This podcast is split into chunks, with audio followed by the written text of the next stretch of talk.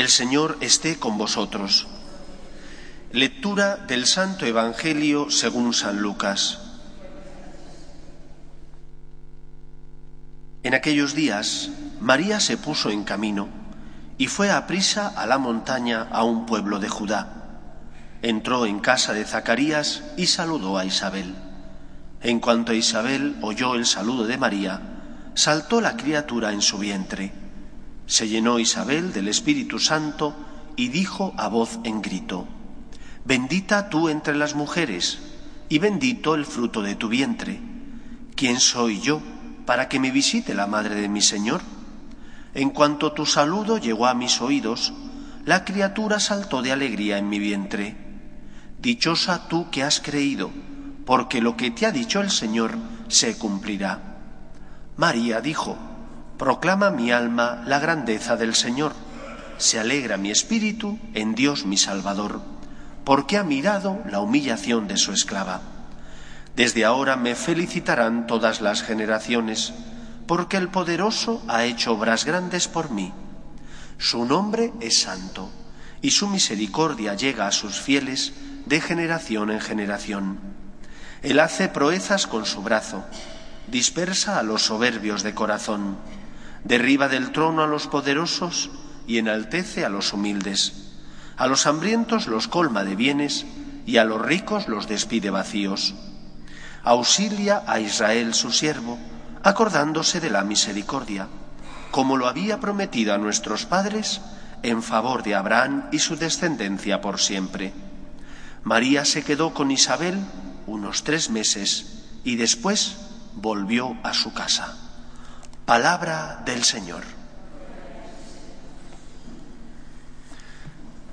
La fiesta que hoy celebramos nos habla, en primer lugar, de una actitud. La actitud de la Virgen María es la actitud de aquella que, como Cristo nos enseña, ama el primero. Ama el primero porque tiene ojos, ojos para ver la necesidad, de los que están a su lado. Ojos y una actitud ante la vida, la actitud de salir de sí misma para ayudar al que está a su lado.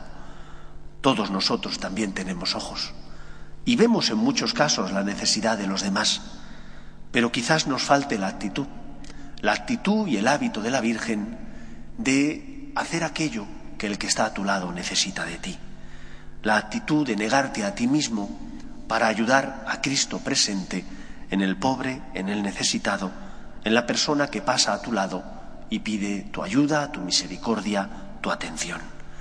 Por lo tanto, pidámosle a la Virgen María que nos ayude a ver con otros ojos, porque vemos, pero quizás no vemos bien.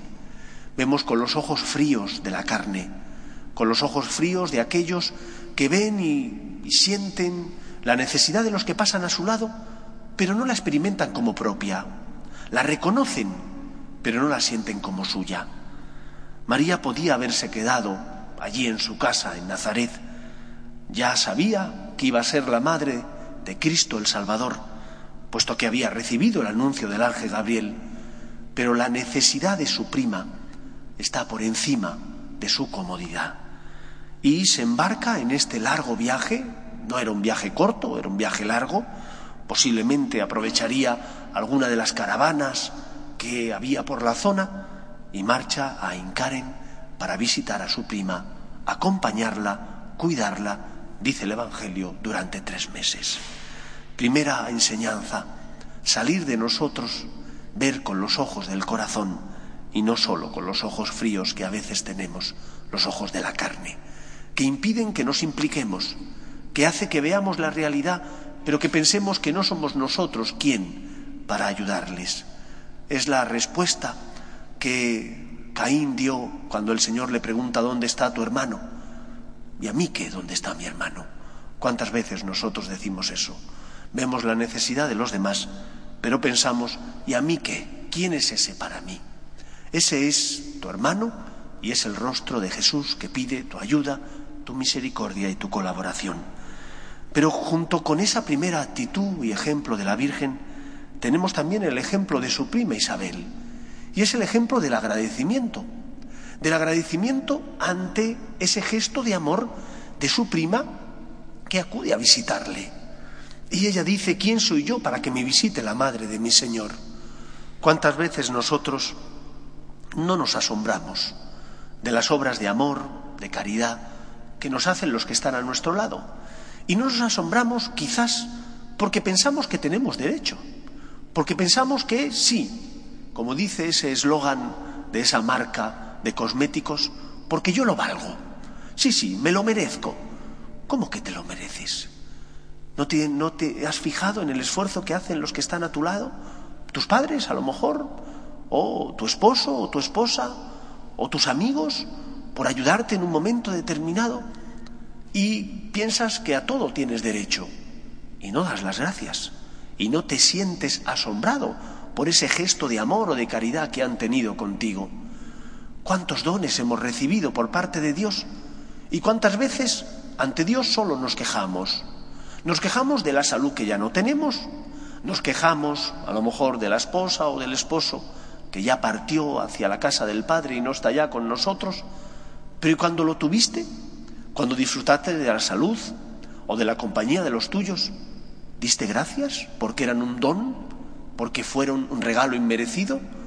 ¿O siempre has estimado que por más que te den, todo será poco? La actitud de Isabel, la prima de la Virgen María, ante el asombro de que le visite la madre de su, de su, Señor, es la actitud de aquella persona que reconoce lo que le dan, que reconoce el esfuerzo de los demás, que es capaz de ver que los demás, porque le aman, se sacrifican por ella. Pues aprendamos las actitudes de estas dos grandes mujeres, de la Virgen María, la disponibilidad a hacer la voluntad de Dios, a salir de sí misma, a ser generosa, a ver a Jesús presente en el necesitado, y la actitud también de Isabel, la prima de la Virgen María, que nace del agradecimiento de sentirse afortunada porque su prima ha ido a verle, porque le ha dado algo a lo que ella no tenía derecho. ¿Quién soy yo para que me visite la Madre de mi Señor? La gratitud nos salva, nos hace valorar las cosas, las actitudes de los demás, nos hace ser, por tanto, personas que ven la realidad desde el agradecimiento, desde la sorpresa, desde el reconocer que hemos recibido muchísimos dones, en primer lugar, el haber sido creados a imagen y semejanza de Dios y el haber sido salvados por la muerte y resurrección de Cristo nuestro Señor. Que la gratitud nos salve, que la gratitud sea la bandera con la que vivimos en nuestra vida, en nuestro día a día. Que el Señor nos ayude. Nos ponemos en pie.